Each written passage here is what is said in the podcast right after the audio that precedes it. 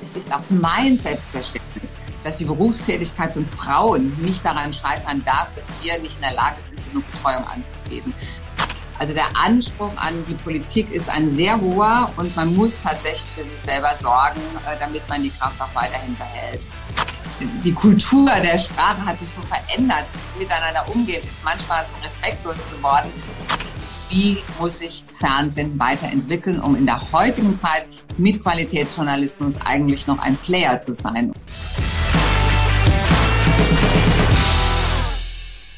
Liebe Hörerinnen und Hörer, herzlich willkommen zu Macht was. Und wie das bei uns immer so ist, Macht was hat ja Macht im Namen. Deshalb schauen wir auch mal nach Leuten, die auch Macht haben. Typischerweise ja Politiker oder Politikerinnen. Und heute haben wir eine dabei, äh, die schon ganz, ganz lange sozusagen in führender Position in Deutschland unterwegs ist.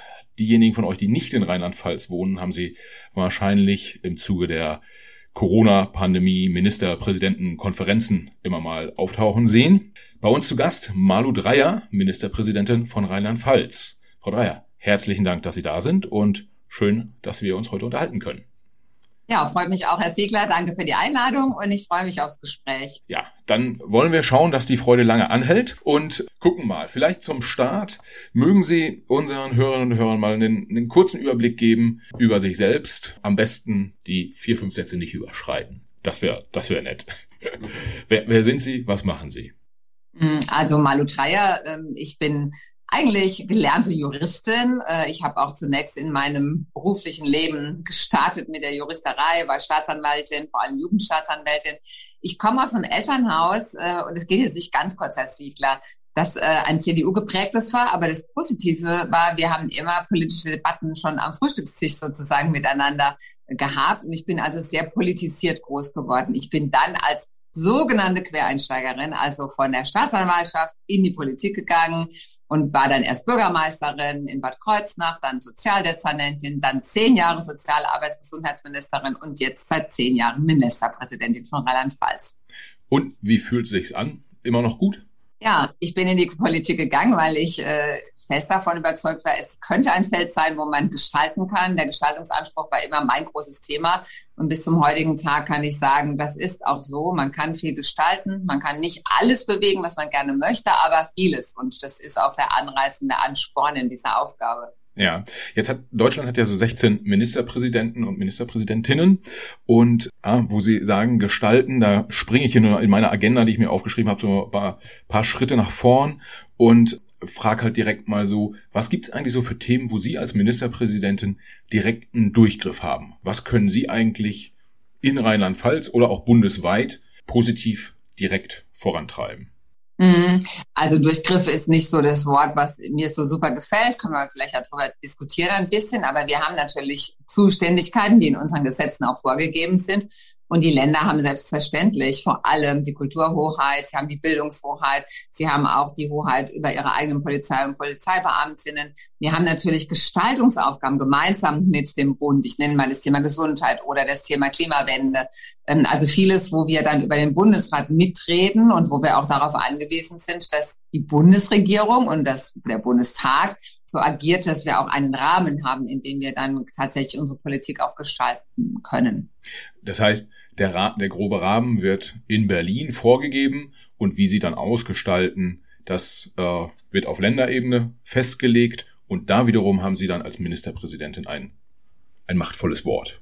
Kann man das so sagen? Also es stimmt nur halb, wenn ich das so sagen darf ähm, weil es gibt wirklich ganze Politikbereiche, wie beispielsweise die Bildungspolitik oder die Polizei, die ausschließlich über oder die Medien, die Kulturpolitik, die ausschließlich in der Hand ähm, der Länder sind und damit mir als Ministerpräsidentin und meinen Ministern und meinen Ministerinnen. Und andere Bereiche, große Bereiche gibt es, die wir gemeinsam gestalten zwischen Bund und Ländern. Ja.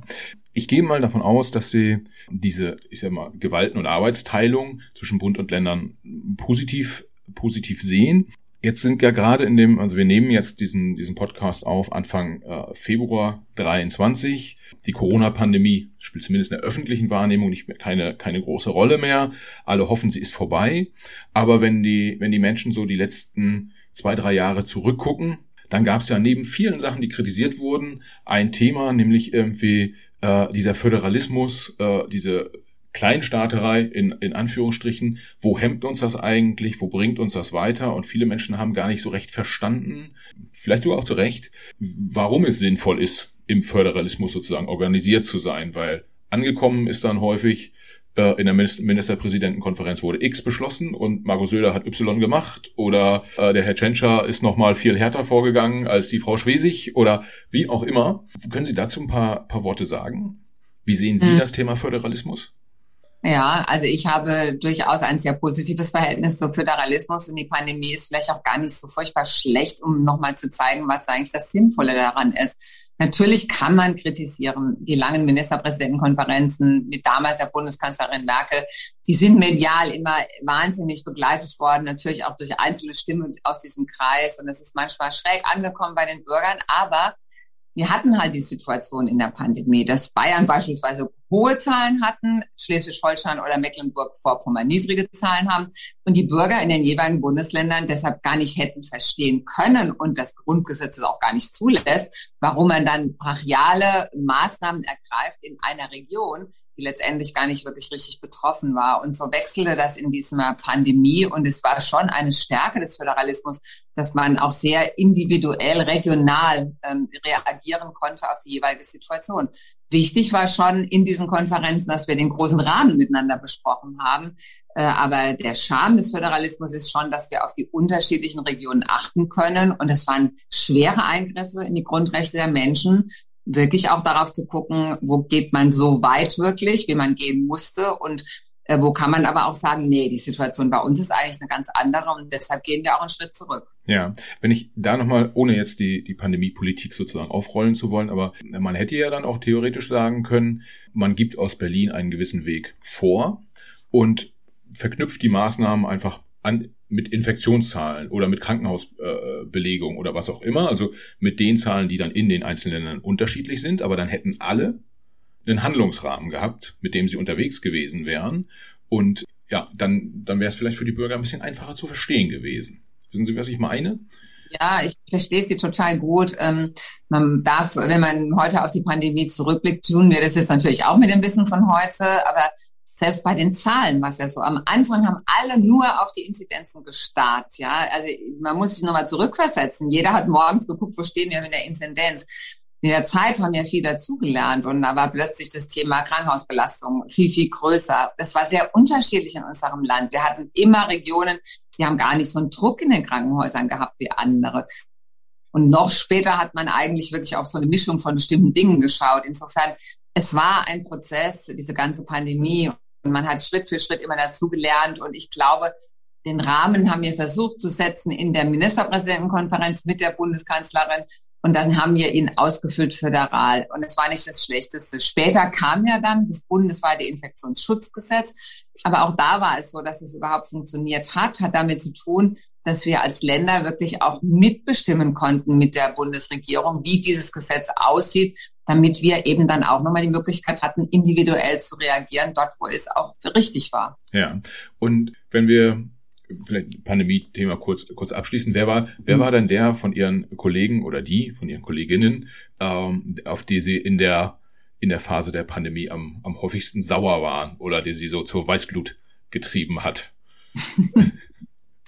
Na gut, also wir haben uns schon relativ oft geärgert über den Kollegen in Bayern, ähm, aber man muss auch sagen, die CDU war da generell eigentlich nicht so gut aufgestellt. Es waren immer so viele unterschiedliche Stimmen. Ich hatte immer einfach ein bisschen besser abgestimmt auf unserer Seite.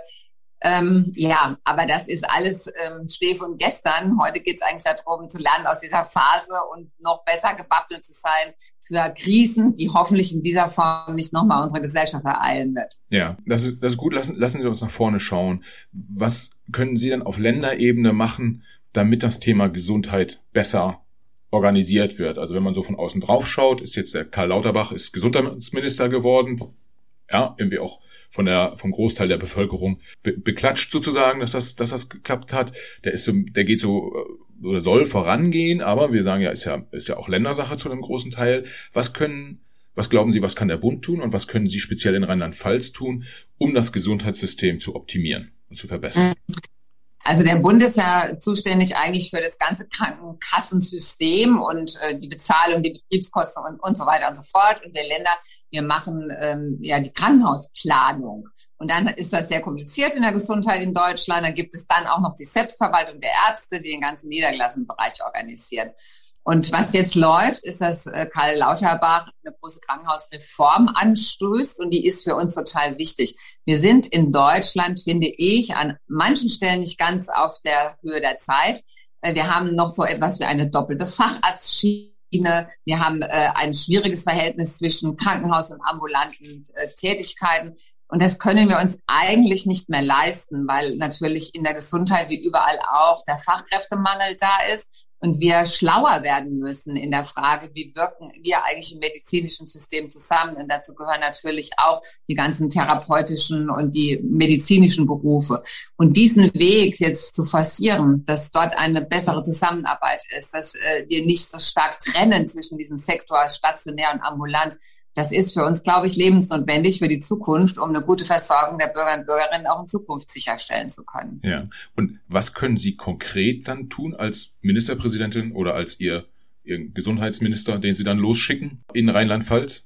Ja, wir haben eine Idee davon, wie wir uns das Gesundheitssystem vorstellen. Zum Beispiel, dass kleine Krankenhäuser wirklich kleine Krankenhäuser, ganz kleine sind, damit jeder eine Anlaufstelle hat, aber dass wir die dann auch befähigen, dass sie überleben können auf dem Markt. Das können sie zurzeit nicht. Und dass wir spezialisierte Leistungen in die größeren Häuser bringen das bringen wir auf Bundesebene ein. Das ist auch der Weg, den der Bundesgesundheitsminister jetzt geht. Und wenn wir diesen Rahmen bekommen, was ich sehr hoffe und wo ich optimistisch bin, dann können wir das ganz konkret im Land umsetzen und mit unseren kleinen Krankenhäusern daran arbeiten, wie verändern die sich, wie können wir die Dinge jetzt auch verschieben dann, damit wir mit dem Personal, das da ist und was wir ausbilden, in Zukunft eben auch eine gute Versorgung sicherstellen können. Ja, wenn ich mir überlege, äh, alleine das Thema Gesundheit was dann ja auch äh, bei den Ländern liegt, da, ist ja, da fließt ja schon viel Energie rein, irgendwie muss man drüber nachdenken, muss man viel machen. Jetzt gibt's die Themen, ich nenne nur mal zwei, äh, Bildung und Sicherheit.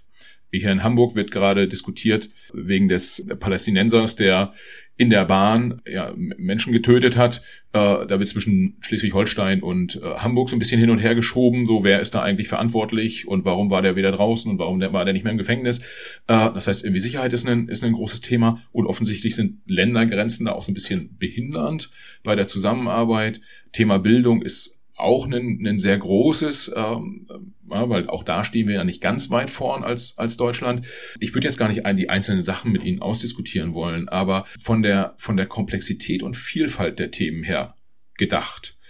Glauben Sie, es würde Sinn machen, so ein paar Sachen zumindest aus den föderalen Strukturen rauszunehmen und zentral zu steuern? Meinetwegen Bildung oder Teile der Bildung, äh, Prüfungen für Abiturienten, äh, was auch immer. Also ich persönlich glaube, wir haben die Aufgabe, dass wir ähm, äh, einen Weg finden, dass wir Dinge, die wichtig sind für alle Beteiligten, dass man sie tatsächlich zentral organisiert. Ich sage jetzt bei das Abitur, da haben wir jetzt ganz klare Regelungen. Also obwohl wir föderal organisiert sind, ist in allen Abiturprüfungen sind immer in dem Topf bei bestimmten Fächern auch zentrale Aufgaben, sodass jeder das Gefühl haben kann, jawohl, das Niveau, der Standard aller Abiturprüfungen ähm, äh, ist in jedem Bundesland gleich.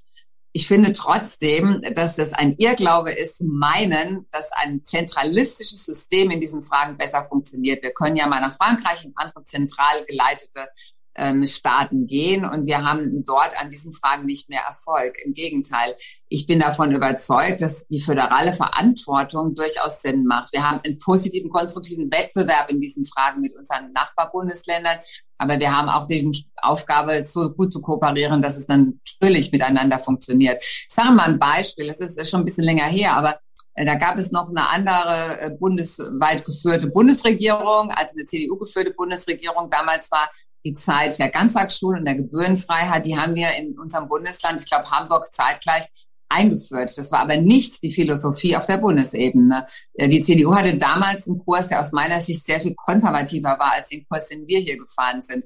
Und es war nur aufgrund des Föderalismus eigentlich möglich, dass wir hier einen eigenen Weg gegangen sind mit der Gebührenfreiheit und natürlich auch mit der Frage Austausch, Ausbau von Ganztagsschulen. Und ähm, ich glaube, es ist gut, wenn man einen konstruktiven Wettbewerb in diesen Fragen hat, um Dinge wirklich auch nach vorne zu bringen. Dass man sich an entscheidenden Fragen natürlich abstimmen muss, das ist genauso selbstverständlich. Ja. Ich nehme mal das Beispiel Ganztagsschulen, weite es so ein bisschen aus auf äh, Kindergärten und auch, auch Kleinkindbetreuung. Ähm, Sie haben als Frau ja hart und viel gearbeitet im Leben und leider Gottes aufgrund vieler unterschiedlicher gesellschaftlicher Probleme, die wir haben und irgendwie Themen, die nicht so gut laufen, sind ja immer noch Frauen diejenigen, die die äh, Care-Arbeit, wie man neudeutsch sagt, äh, hauptsächlich machen zu Hause. Da gehört die Kinderbetreuung dazu. Was glauben Sie?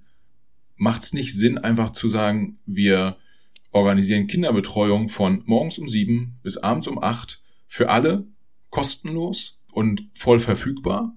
Dann können Frauen und Männer arbeiten, wie sie wollen, können, können äh, letztendlich äh, den Tag gestalten, wie sie es brauchen. Die Kinder müssen ja nicht komplett äh, da in der, in der Betreuung sein, aber es würde unserem Arbeitsmarkt helfen. Ja, auch, äh, auch Herr Heil, Ihr Kollege, äh, sagt ja, Mensch, äh, wir, wir haben zu wenig Arbeitskräfte, Fachkräftemangel. Es würde aber an unterschiedlichen anderen Stellen ja auch noch helfen. Kinder würden äh, teilweise schulisch besser betreut werden, etc. Wie sehen Sie das Thema ich würde manchmal sagen, um da mal einen persönlichen Gedanken einfließen zu lassen, das kann doch gar nicht so teuer sein, dass es teurer ist als die positiven Effekte, die das letztendlich auf Arbeitsmarkt und aber insbesondere Gesellschaft hat. Lass doch einfach mal machen. Mhm. Also was ich auf jeden Fall, auf jeden Fall denke, ist, dass das Angebot so sein muss, dass Männer und Frauen berufstätig sein können. Ähm, ich, wir haben auch im Erzieherbereich, Erzieherinnenbereich, äh, wie in allen Bereichen auch tatsächlich wirklich ähm, das Problem, wo kommen die Fachkräfte der Zukunft her? Und deshalb glaube ich, muss der Anspruch sein, dort, wo der Bedarf ist, dass man von sieben bis acht Betreuungen anbietet. Ich nenne Ihnen gleich mal ein Beispiel da müssen wir das irgendwie auch hinkriegen miteinander. Ansonsten sollte man ein Standard-Ganztagsangebot haben, das die Eltern nutzen können und muss dann wirklich individuell weiter nochmal gucken. Was meine ich? Wir haben hier eine Universitätsmedizin beispielsweise. Da gibt es ganz viele Frauen und Männer, die in der Pflege tätig sind, auch in Schicht tätig sind. Da gibt es eine Kita in der Nähe, wo wir ganz bewusst mit der Universitätsmedizin gemeinsam Plätze geschaffen haben, wo außergewöhnliche Öffnungszeiten Normalität sind damit wir dem Bedarf dieser Männer und Frauen wirklich auch gerecht werden können. Das ist eine ganz andere Situation als in manchen ländlichen Regionen bei uns, äh, wo selbst Berufstätige halt nicht in dieser Weise gefordert sind. Und deshalb haben wir im Moment, glaube ich, gar nicht die Chance, bei dem Fachkräfte, bei der Fachkräftesituation, die in den nächsten zehn Jahre insgesamt bestehen wird, äh, tatsächlich an jeder Stelle so ein Angebot zu machen. Aber ich gebe Ihnen trotzdem recht, wir müssen alle Anstrengungen in Bewegung setzen, damit wir dort, wo es nötig ist, auch Frauen und Männer unterstützen an der Stelle, ganz klar. Ja, vielleicht da äh, kurze Anmerkung, diese äh, Verbindung von es wird in Schicht gearbeitet, deshalb braucht man braucht man äh, eine flexiblere Kinderbetreuung. Die der Punkt gilt natürlich. Ein Eindruck, der manchmal entsteht, ist, dass auch ja, politische Entscheidungsträger vielleicht nicht ganz so dicht an der Lebenswirklichkeit dran sind, ohne Ihnen das jetzt unterstellen zu wollen, aber es gibt ja noch ganz viele andere Jobs. Ich sag mal so, wenn, der, wenn man in einer Agentur arbeitet, Key Account Managerin ist, um 16 Uhr einen Kundentermin hat, kann man den nicht wahrnehmen, weil wenn man das zweimal macht, fliegt man mehr aus dem Kindergarten. Das ist schon irgendwie tough. Ja, 16 Uhr ist jetzt auch nicht gerade meine ideale Zeit, wo eine Kindergartenbetreuung enden sollte. Da gibt es jetzt auch wirklich viel bessere Angebote inzwischen. Aber es ist ja selbstverständlich, es ist immer so ein plakatives Beispiel wie in der Unimed. Aber ich weiß natürlich, klar, es gibt sehr, sehr viele Berufe, wo Frauen und Männer darauf angewiesen sind, dass sie zu anderen Zeiten Kinderbetreuung haben.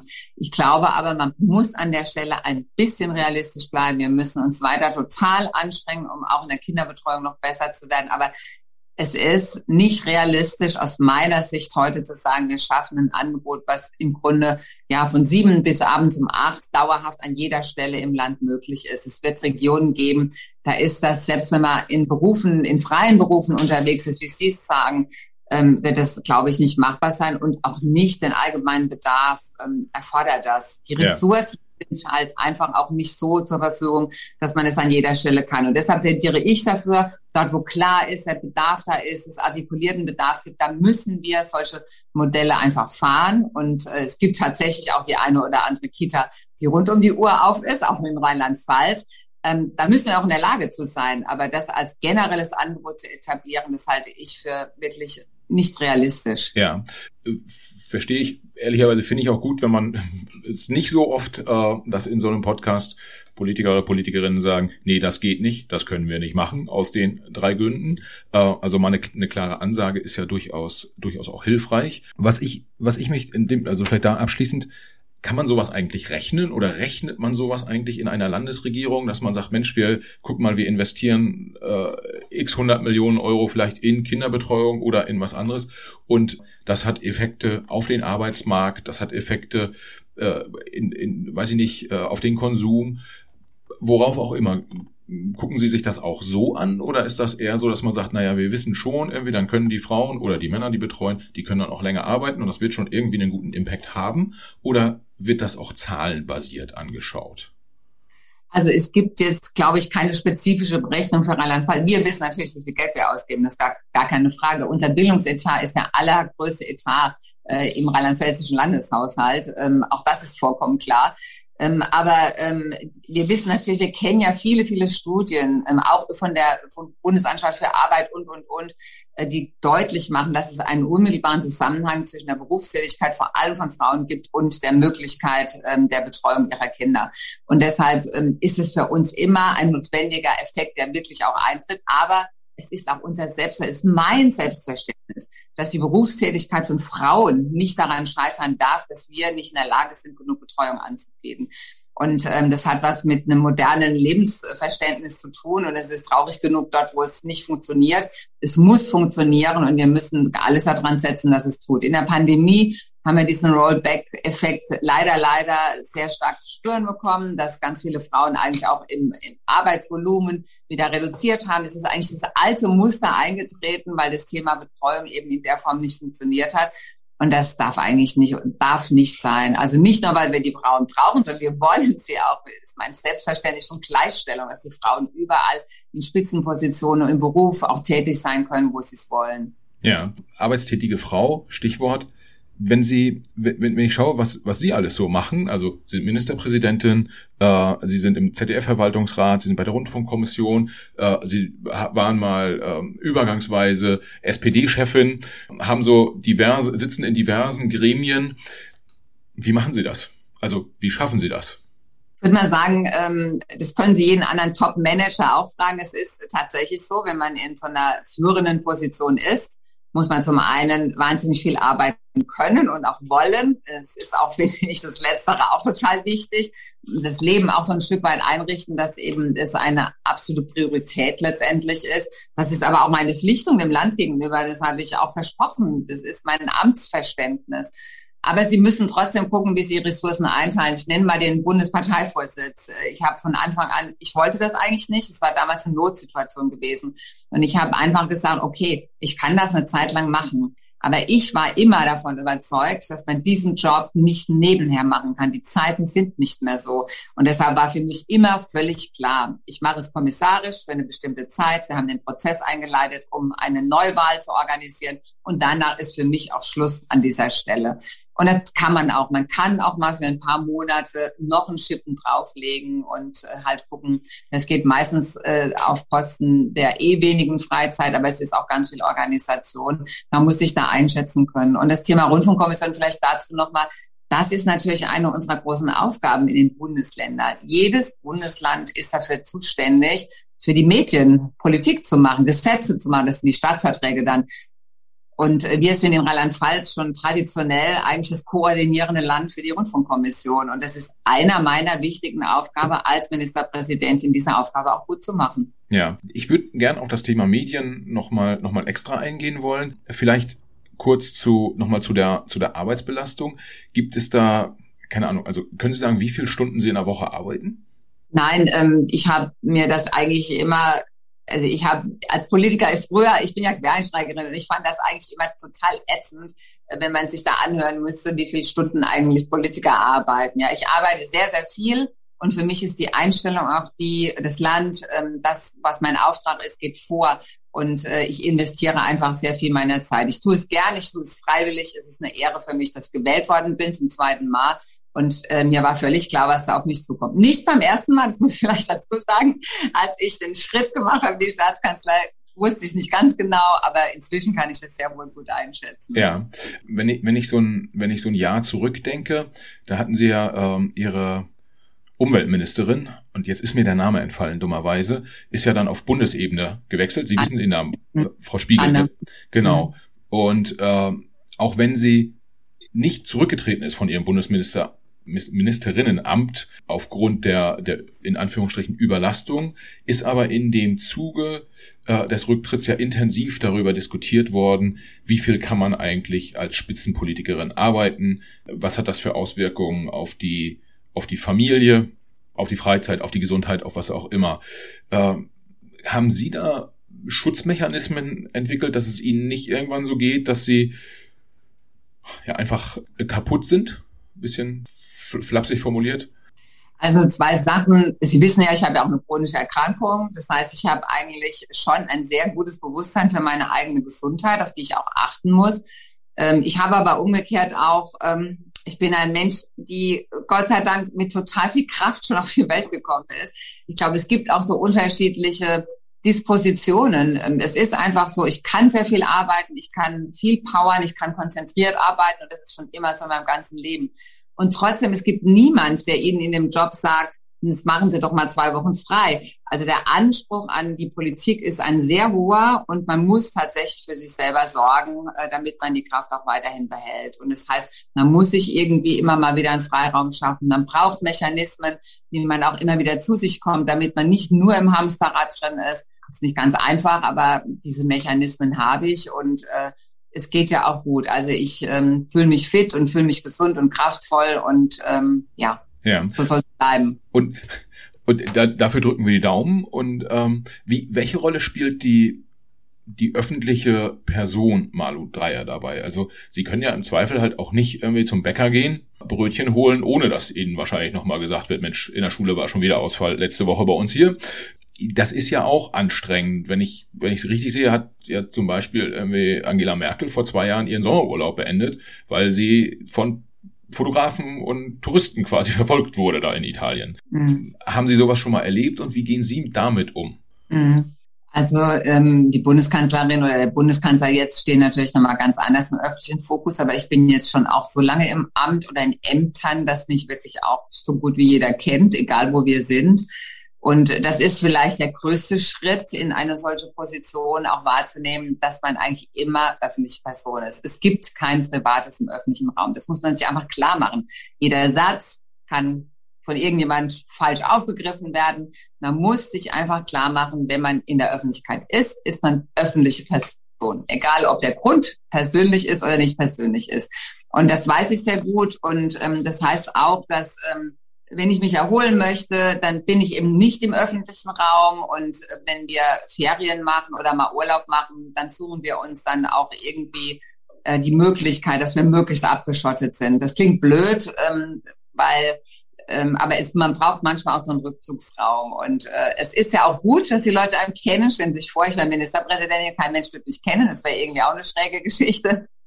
Aber man muss sich einfach klar machen, man ist immer öffentliche Person in allem, was man tut. Ja, und man hat dann ja auch, ich sag mal so, wenn man sich dann, wenn man sich dann zurückzieht, dann ist man ja in irgendeinem, in irgendeinem privaten Bereich sozusagen oder sie, keine Ahnung, fliegen in die USA, wo sie jetzt nicht so mega bekannt sind wahrscheinlich. Und wahrscheinlich hat man je nach Situation als, als prominente Politikerin ja auch nochmal äh, Personenschutz in irgendeiner Form äh, äh, dabei.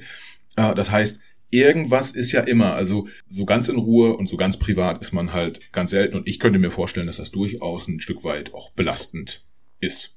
Egal wie, wie klar man damit umgehen kann. Aber je, je, je besser man das kann, desto, desto besser wahrscheinlich.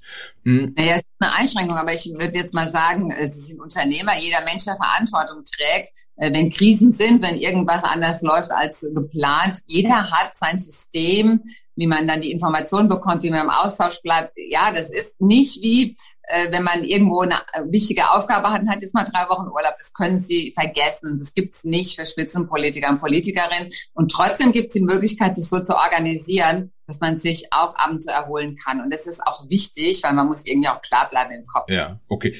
Dazu, dazu letzte Frage. Gab es schon in den letzten zehn Jahren eine Situation, wo Sie Freitagabend gesagt haben, ist Feierabend und Montag früh 8 Uhr erst wieder angefangen haben und zwischendurch kein Telefonat geführt haben, keine E-Mail geschrieben haben oder gelesen haben und äh, im Zweifel auch keine Nachrichten geschaut haben? Also daran erinnere ich mich gar nicht. Also es kann eigentlich auch nicht geben, drei Tage. Okay. wir sind ja auch alles politische Menschen. Ich sage mal, auch persönlich bin ich ein politischer Mensch, ja. Und sich gar nicht zu befassen mit dem, was gerade läuft und ohne Anruf, ohne E-Mail, das nee, kann ich mich nicht dran erinnern, von Freitagabend bis Montagmorgen.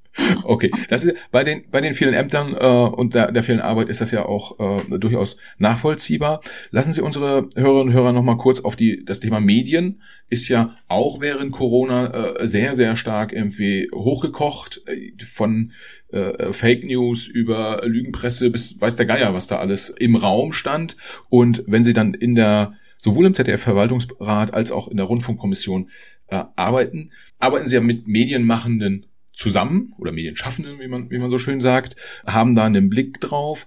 Jetzt fragen sich wahrscheinlich viele Hörerinnen und Hörer, was machen sie da eigentlich genau? Also mit dem ZDF und in der Rundfunkkommission.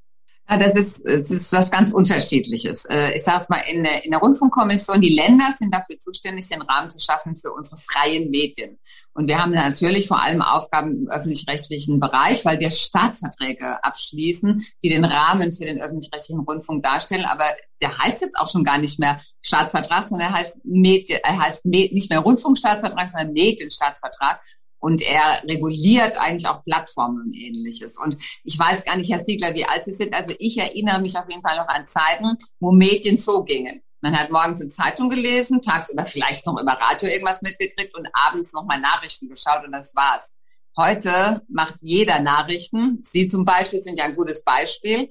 Äh, die Medienrevolution hat eigentlich alles verändert. Und ähm, dementsprechend kann natürlich auch ein ZDF, ein ARD, ein Deutschlandradio nicht mehr so arbeiten wie früher, sondern sie müssen unterwegs sein auf Plattformen, äh, sie müssen online sein, sie müssen ihre Formate ändern, sie müssen neu denken. Im Verwaltungsrat mache ich eigentlich, haben wir nur die Rolle, da geht es um die Wirtschaftlichkeit und solche Fragen. Wir sind nicht fürs Programm zuständig. Dafür gibt es den Fernsehrat. In der Rundfunkkommission arbeiten wir an diesen Themen. Wie muss sich Fernsehen weiterentwickeln, um in der heutigen Zeit mit Qualitätsjournalismus eigentlich noch ein Player zu sein und das zu liefern, was wir brauchen, gerade in Zeiten, wo wir auch mit vielen Fake News und, und so weiter zu tun haben, dass sie so aufgestellt sind, dass sie ein Angebot an die Bürger und Bürgerinnen machen können, dass es verlässlich ist und eben auch überall empfangen werden kann. Und das sind die Rahmenbedingungen, die wir im Medienstaatsvertrag schaffen. Das heißt, um da mal ein Beispiel zu nehmen, also erstmal leider Gottes, ja, ich bin schon so alt, dass ich das äh, äh ohne Internet kenne, die Welt. Das ist noch gar nicht so lange her, Herr Siegler. ja, und ein Beispiel für die äh, Gestaltung des öffentlichen rechtlichen Rundfunks äh, in, dem, in die Richtung wären ja die Mediatheken. Ist das sowas, wo Sie gesagt haben oder wo Sie dann in der Kommission festgelegt haben, ja, in Mediath also Mediatheken darf es geben, da darf investiert werden, äh, so und so dürfen die aussehen. Und wahrscheinlich waren Sie sich dann parallel auch des Entrüstungssturms des, der privaten Anbieter bewusst. Ja, weil es nicht anders geht. Äh, natürlich, das ist ein gutes Beispiel, das jetzt gerade nennen, die Mediatheken oder was wir uns jetzt eigentlich ja wünschen, ist, dass die öffentlich-rechtlichen auch eine gemeinsame, richtige gemeinsame Plattform entwickeln, eine gemeinsame. Warum? Weil natürlich das öffentlich-rechtliche Angebot auf Dauer nicht davon leben kann, nur noch linear ausgestrahlt zu werden. Kein Mensch wird demnächst nur noch auf den Fernsehknopf drücken, sondern die müssen die Möglichkeit haben, ihre Angebote auch über andere Kanäle auszuspielen. Und deshalb ist es wichtig, dass wir neue Regelungen geschaffen haben für die Mediatheken. Und wir werden jetzt im nächsten Schritt auch neue Regelungen schaffen, dass sie stärker nochmal gemeinsam arbeiten an einer gemeinsamen Plattform. Ja. Und dann ist auch da letzte Frage zu dem, zu dem Thema. Wenn ich mit Leuten aus dem öffentlichen rechtlichen Rundfunk rede, dann sagen die immer, oh ja, irgendwie für, weiß ich nicht, Projekt XY, da haben wir irgendwie 100 Leute und sind aber sofort dabei, sich zu rechtfertigen, weil die braucht's auch und irgendwie ist ja, äh, muss ja auch alles gemacht werden, etc. pp. Sie sitzen da jetzt im ZDF. Wie oft sind Sie vor so einer Situation, wo Sie so auf Zahlen gucken und sagen, Mensch, Freunde, also dem Gottschalk hier jetzt, wir für Wetten das, so viel zu bezahlen, tut's da nicht auch die Hälfte? Nur mal so als Beispiel. Oder äh, braucht ihr wirklich 37 Sekretärinnen oder Sekretäre in Büro XY? Das sind doch viel zu hohe Personalkosten. Gibt, sind Sie da so tief drin oder gucken Sie eher so globaler drauf? Ähm, es gibt einen Finanzausschuss im Verwaltungsrat, der guckt sich ganz genau den Haushalt an äh, des ZDFs und prüft über alles. Äh, natürlich wird da auch gesprochen über die Frage Personal und, und, und. Aber Gottschalk wäre jetzt zum Beispiel gerade ein Beispiel, was da nicht die Rolle spielt, weil das ist die Sache des Intendanten und wir haben auch nicht die Möglichkeit, er informiert uns darüber, natürlich. Aber wir sind nicht das Gremium, das ist der Fernsehrat, der sehr vielfältig aufgestellt ist, der ähm, ja kommentiert, was in Sachen Programm letztendlich läuft. Und das muss man wirklich auch scharf trennen, weil dieser Ruf nach dem Motto, ja, die Politik sitzt da drin, weil sie immer da rummengt, das ist nicht so. Das Bundesverfassungsgericht hat ja ganz klar uns Vorgaben gegeben für das ZDF, die übertragen wir jetzt auch aufs ARD. Staatsferne ist da das große Thema. Und das heißt, wir sind nur begrenzt in bestimmten Gremien und wir sind nicht diejenigen, die jetzt allein dem ZDF oder dem ARD sagen können, bitte macht mal das so oder so, ja, ob es ein Gottschalk oder ein Böhmermann oder was auch immer ist. Das ist nicht mein Job. Das ja. macht der Fernsehrat, darüber zu diskutieren. Das, das, das heißt, Sie könnten auch nicht sagen, weiß ich nicht, 50 Millionen Euro für die Champions League sind viel zu viel im Jahr, liebes ZDF. Diesen Plan, den ihr da habt, keine Ahnung, ob Sie den haben, aber wahrscheinlich haben Sie nicht, aber das bitte mal nicht machen. Ja, also das wäre. Aber über solche Fragen wird schon gesprochen. Äh, wie viel, wie, wie setzt man finanziell Schwerpunkte? Ähm, wo will man in welche Bereiche dann auch stärker investieren? Ja, das ist eine Gratwanderung, aber das wird immer zumindest auch miteinander besprochen. Okay. Okay, das zum äh, Beispiel, dass wir, dass wir haben da der, der Intendant fährt ja da auch immer die Linie, dass man da einen gewissen Deckel hat und äh, es gibt einfach Grenzen im Doing, ja. Ja, ja. Was kann man sich erlauben im Rahmen des Rundfunkbeirates, was kann man sich äh, beitrags und was kann man sich nicht erlauben am Ende? Ja, gibt's irgendwas, was Sie sich wünschen würden manchmal, irgendwie was das ZDF anders machen würde, als es gerade tut? Oder sagen Sie es lieber in der Sitzung? Na, ist ja eigentlich nie ein Punkt, äh, wo man nicht sagen kann, wir können und müssen uns immer weiterentwickeln. Und äh, was jetzt in der Rundfunkkommission besprochen wird, nämlich dass ZDF, ARD und Deutschlandradio eine gemeinsame Plattform macht, das ist wirklich mein Wunsch, weil ich glaube, es ist zeitgemäß wir müssen daran weiterarbeiten. Und ich habe ein Interesse daran, auch für unsere Demokratie, dass neben dem Privaten auch der öffentlich-rechtliche modern und gut aufgestellt ist. Wir brauchen Meinungsvielfalt und wir brauchen auch gut recherchierte Qualitätsjournalisten. Und deshalb ist es so wichtig, dass die auch mithalten können in dem ganzen riesigen Feld der Medienwelt. Ja, das heißt, äh, es soll letztendlich, sagen wir mal so, wenn das, wenn das lineare Fernsehen stirbt, wann auch immer das sein mag, äh, dann soll neben Amazon Prime Video und Netflix und zwei der anderen, die es da gibt, auch möglichst eine ARD-ZDF-Deutschlandradio App, Mediathek, wie auch immer Audiothek da sein, ähm, wo die Inhalte nicht nur aus kommerziellen Interessen heraus produziert und zur Verfügung gestellt werden. Und das sehe ich genau so. Äh, ich gehe sogar einen Schritt weiter. Ich glaube, man müsste verstehen lernen, dass in Deutschland der eigentliche Wettbewerb nicht zwischen privaten und öffentlichen stattfindet, sondern dass wir eigentlich einen Wettbewerb Wettbewerb gemeinsam bestreiten müssten gegen die riesigen Plattformen, die alle kommerziell und manchmal auch ein bisschen seltsam gesteuert werden. Wir müssen ja dafür sorgen, dass wir in Deutschland verlässliche Informationen auch in Zukunft haben. Und da sollten wir eigentlich alle dran arbeiten. Ja. Tauschen Sie sich dazu eigentlich auch manchmal mit, keine Ahnung, dem Pro7 CEO oder dem Matthias Döpfner von Springer oder äh, wem auch immer aus dem Bereich aus? Ja, wir sind ja sowohl mit den Verlagen als auch mit den privaten ähm, Rundfunk in Anführungszeichen Anbietern sind wir immer im Gespräch. Vor allem meine bevollmächtigte Frau Raab, die ja dann auf der Staatssekretärsebene das alles koordiniert. Aber wir haben auch immer mal wieder Begegnungen, wo wir genau solche Fragen auch miteinander bereden. Ja, ja. Okay. Das sind ja dicke Bretter, die Sie, die Sie da bohren. Und ähm, wenn man so, wie gesagt, Sie sind ja schon auch lange dabei. Was war denn so der größte Erfolg, den Sie hatten auf den auf dem langen Weg, den Sie schon gegangen sind, wo Sie sagen, das hat mal richtig geil funktioniert jetzt hier. Das hab, ich habe es angeschoben, es läuft, mega. Naja, das eine Ereignis. Ich kann sagen, ich habe Verantwortung für ein Bundesland. Und ähm, ich bin eigentlich sehr stolz. Wir haben jetzt zehn Jahre, gerade, ich habe gerade zehn Jahre Dienstjubiläum in Anführungszeichen gehabt. Und wenn ich jetzt auf das Land schaue, kann man schon auch sehr stolz sagen, wir sind wirtschaftlich sehr, sehr stark, wir sind finanzstark. Dieses Bundesland seit jetzt mehrer, seit längerer Zeit schon dieses Bundesland war noch nie finanzstark gewesen. Ja, wir haben, finde ich, auch einen sehr guten Bildungsstandort, weil wir jetzt gerade eben von Medien gesprochen haben. Wir sind ja auch ein ausgesprochen erfolgreicher Medienstandort. Wir haben ja nicht nur die europaweit größte Fernsehanstalt hier mit dem aber wir haben ja viele andere auch, ja, große Verlage. Wir haben ganz viele private Anbieter. In Rheinland-Pfalz ist ja auch das duale System eigentlich geboren worden. Und äh, wir entwickeln uns auch mit unserer ähm, Content Convention. Ich sage immer, es ist die Mini-Republika, wo eigentlich alles, was Rang und Namen hat, in, in der neuen Medienwelt da ist. Äh, und das ist ein wesentlicher Faktor für uns, was wir sehr stark pushen. Also wir sind als Land, finde ich, gut aufgestellt. Wir haben enorm ehrgeizige Klimaziele, ähm, besser, also noch enorm äh, ehrgeizigerer als der Bund sie hat. Und wir sind jetzt wirklich mit Tempo daran, die auch umzusetzen, weil ich davon überzeugt bin, dass meine Generation eine große Verantwortung hat äh, für dieses Thema Klima. Und es ist eigentlich eine katastrophale Situation. Wir müssen schneller werden und vorankommen. Und ja. auch das ist ein Thema, was wir sehr beherzt hier angehen. Ja, aber es, es gibt nicht so das eine, wo Sie sagen, Mensch, vielleicht muss ja auch nicht so ein äh, äh weltumwerfendes Ding sein, aber irgendwas, wo Sie gesagt haben, da habe ich meinetwegen auch, ich habe eine, eine, eine Mitarbeiterin auf eine Position gebracht und die ist jetzt, weiß nicht, Bundeskanzlerin kann man jetzt nicht sagen, aber wissen Sie, was ich meine?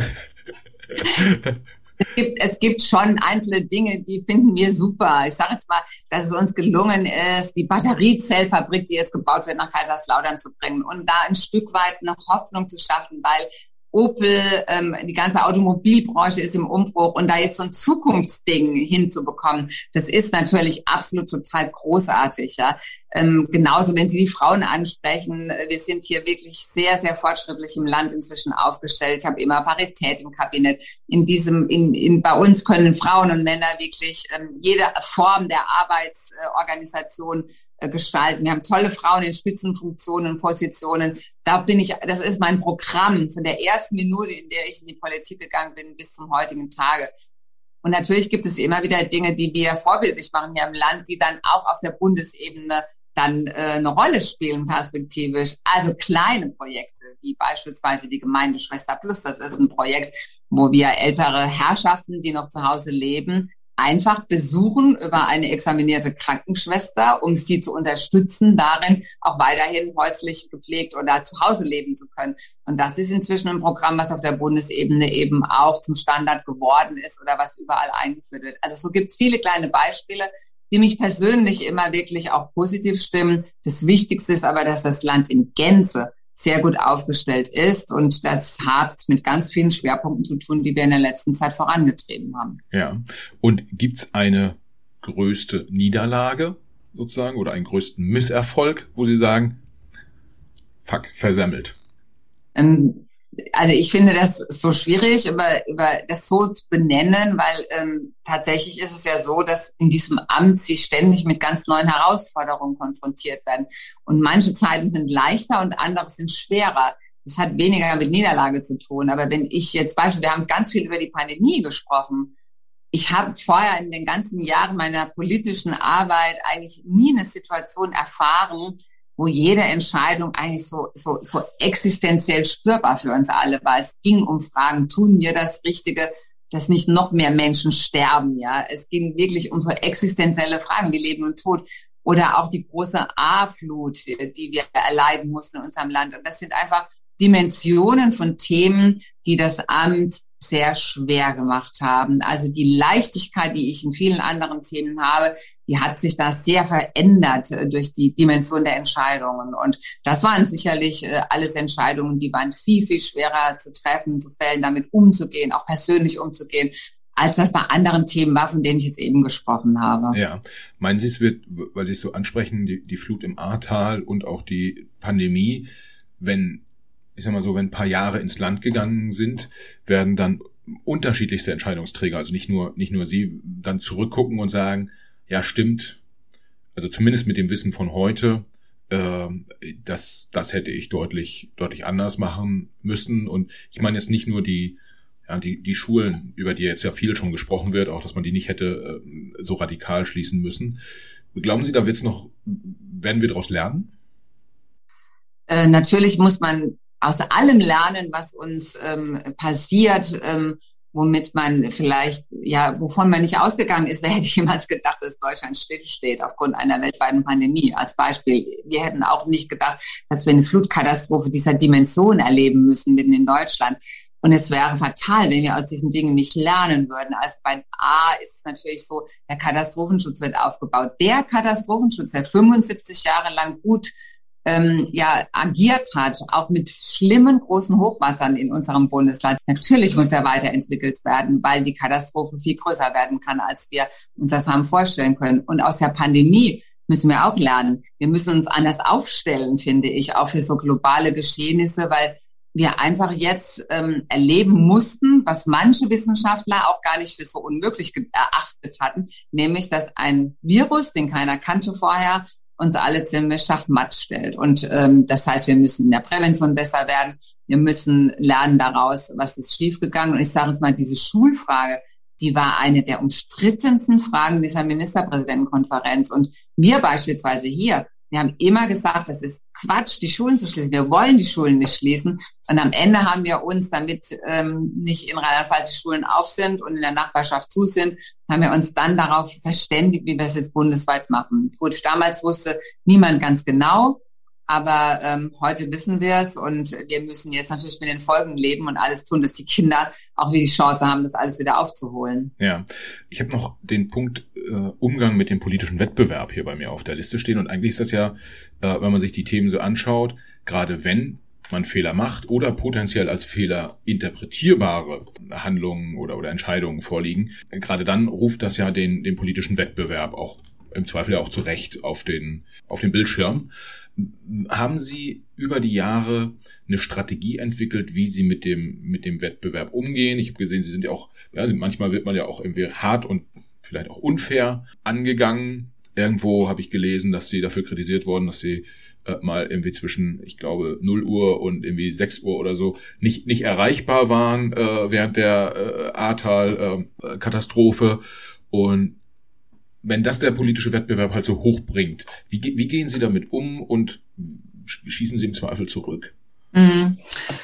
Ähm, erreichbar bin ich im Zweifel immer. Ich habe Personenschutz und die Polizei kann mich jederzeit wecken und zu Hause rausklingen, wenn was Ernsthaftes ist. Ähm, äh, trotzdem muss man sagen, ähm, erstmal vom Grundsatz her politischer Wettbewerb ist total wichtig. Davon lebt unsere Demokratie. Ja, und äh, wir müssen einfach auch immer wieder beweisen, dass wir gut genug sind, dass die Bürger und Bürgerinnen uns wählen. Und wenn die Bürger das Gefühl haben, andere machen es besser, äh, dann ist es so. Das gehört zu unserer Be Demokratie. Das Zweite ist, ähm, es ist krass, wie inzwischen teilweise auch öffentlich umgegangen wird. Man hat wirklich, auch ich, äh, manchmal mit Sprache, mit Angriffen zu tun, das kannte ich vor zehn Jahren in dieser Form nicht. Und da muss man sich auch innerlich wirklich mit auseinandersetzen, weil schon mit, ähm, ich sage es mal, der, der, die Kultur der Sprache hat sich so verändert. Das Miteinander umgehen ist manchmal so respektlos geworden, dass das etwas ist, was ich mir niemals aneignen wollte. Umgekehrt, da gebe ich mir auch wirklich Mühe, auch wenn ich manchmal einen Tisch speisen muss, weil ich mich so sehr ärgere oder weil es so verletzend ist. Aber diese Kultur, finde ich, die ist nicht angemessen. Und damit muss man klarkommen. Und ansonsten muss man kämpfen. Man muss für seine Ziele stehen. Man muss äh, Menschen überzeugen, äh, wo man steht. Und ich finde eigentlich in der Abgrenzung gelingt das manchmal viel besser. Wann ist ein Wahlkampf interessant? Dann, wenn man Positionen wirklich auch gegeneinander stellen kann. Und ähm, das macht auch den Reiz aus in der Politik, Menschen zu sagen, wofür steht man und Klartext zu reden an der Stelle und dann auch auszuhalten oder auch ja, sich manchmal auch sogar zu wünschen, dass andere es anders sagen und denken, weil man damit sich auch ein ganzes Stück zeigen kann, wofür stehe ich. Ja. Und diesen durchaus toughen Job, wie wollen Sie den, den weitermachen über die nächsten Jahre? Sie haben ja, ich habe äh, auf Rheinland-Pfalz geschaut und habe gedacht, Mensch, sie hat ja richtig prominente und durchaus sehr, sehr in Deutschland erfolgreiche Vorgänger da auf dem, auf dem Stuhl sitzen gehabt, ja. Helmut, Helmut Kohl, Bundes Bundeskanzler Rudolf Scharping, äh, SPD-Chef, Kanzlerkandidat und, und Bundesminister oder auch Kurt Beck, der, der lange da unterwegs war und dann auch ja SPD-Vorsitzender wurde. Was ist da, was denn so das, das nächste bei Malu Dreier irgendwie? Muss die, muss die Frau Esken sich schon warm anziehen, äh, dass sie da demnächst den, den Posten übernehmen oder ist es doch eher der Herr Scholz, der sagt, meine Herren, äh, aus Rheinland-Pfalz, da droht die Gefahr? nette Frage, aber ähm, ich bin jetzt gewählt. Da war ja gerade vor zwei Jahren Landtagswahl. Darüber habe ich mich wahnsinnig gefreut, dass wir die wirklich sehr, sehr gut auch hingekriegt haben und dass ich gewählt worden bin. Ich hatte schon häufiger die Möglichkeit, mich für andere Ämter irgendwie zu entscheiden und ich habe mich immer nur ganz bewusst für dieses Bundesland entschieden und dabei bleibt es auch. Und insofern ähm, bin ich eigentlich sehr glücklich und empfinde das nach wie vor als Privileg, dass ich Ministerpräsidentin hier sein kann. Okay, das heißt, Sie haben so ein bisschen, ähm, als dann ähm, die Saskia Esken äh, gewählt wurde für den SPD-Vorsitz, haben Sie so ein bisschen gesagt, so puh, muss ich wenigstens nicht. Ja, äh, kann das sein? Nee, ich hatte ja vorher schon gesagt, ich werde nicht selber kandidieren. Und ähm, ganz ehrlich, es war ein, es war ja neues Experiment für die SPD, was wir da gegangen sind, ne? dass äh, dann wirklich direkt gewählt worden ist und am Ende ist alles gut gegangen. Ja, es, ist, es sind neue Parteivorsitzende gewählt worden, die immer noch Parteivorsitzende sind. Der Bundeskanzler, wir haben die Wahl gewonnen. Die SPD ist sehr gut aufgestellt und die SPD ist ja wirklich eine taffe Partei und wir streiten uns auf Bundesebene nicht jeden Tag, wie es früher mal der Fall war sondern es ist eigentlich alles auf einem guten Weg. Und ich bin sehr glücklich, hier in dem Bundesland ähm, ja, die Ministerpräsidentin zu sein. Okay, dann das nehme ich jetzt einfach mal so mhm. und sage, Frau Dreier, ganz herzlichen Dank fürs Gespräch. Hat Spaß gemacht. Ich habe bisschen was mitgenommen. Ich denke, die Hörerinnen und Hörer auch. Und ja, schön, dass Sie dabei waren.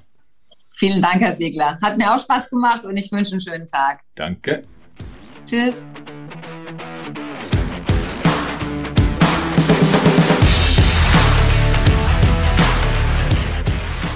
Liebe Hörerinnen und Hörer, vielen Dank fürs Zuhören. Schön, dass ihr auch dieses Mal wieder dabei wart. Für die Macherinnen und Macher unseres Podcasts, inklusive meiner Person, Michael, der ja hier netterweise äh, diesen Podcast hosten darf, für uns alle wäre es das größte Kompliment, wenn ihr dem Macht was Podcast eine 5-Sterne-Bewertung und einen positiven Kommentar auf Apple Podcast oder einer anderen von euch genutzten Podcast-App hinterlasst. Wir freuen uns auch, wenn ihr dem Macht was Podcast auf Instagram, Facebook, LinkedIn oder Twitter folgt. Schreibt uns dort gern Nachrichten, kommentiert unsere Episoden, übt gern auch Kritik und macht uns gern auch Vorschläge für Gäste, die ihr mal bei uns im Gespräch hören wollen würdet. Vielen Dank, viele Grüße und bis zur nächsten Folge. Alles Gute, bis dahin. Ciao.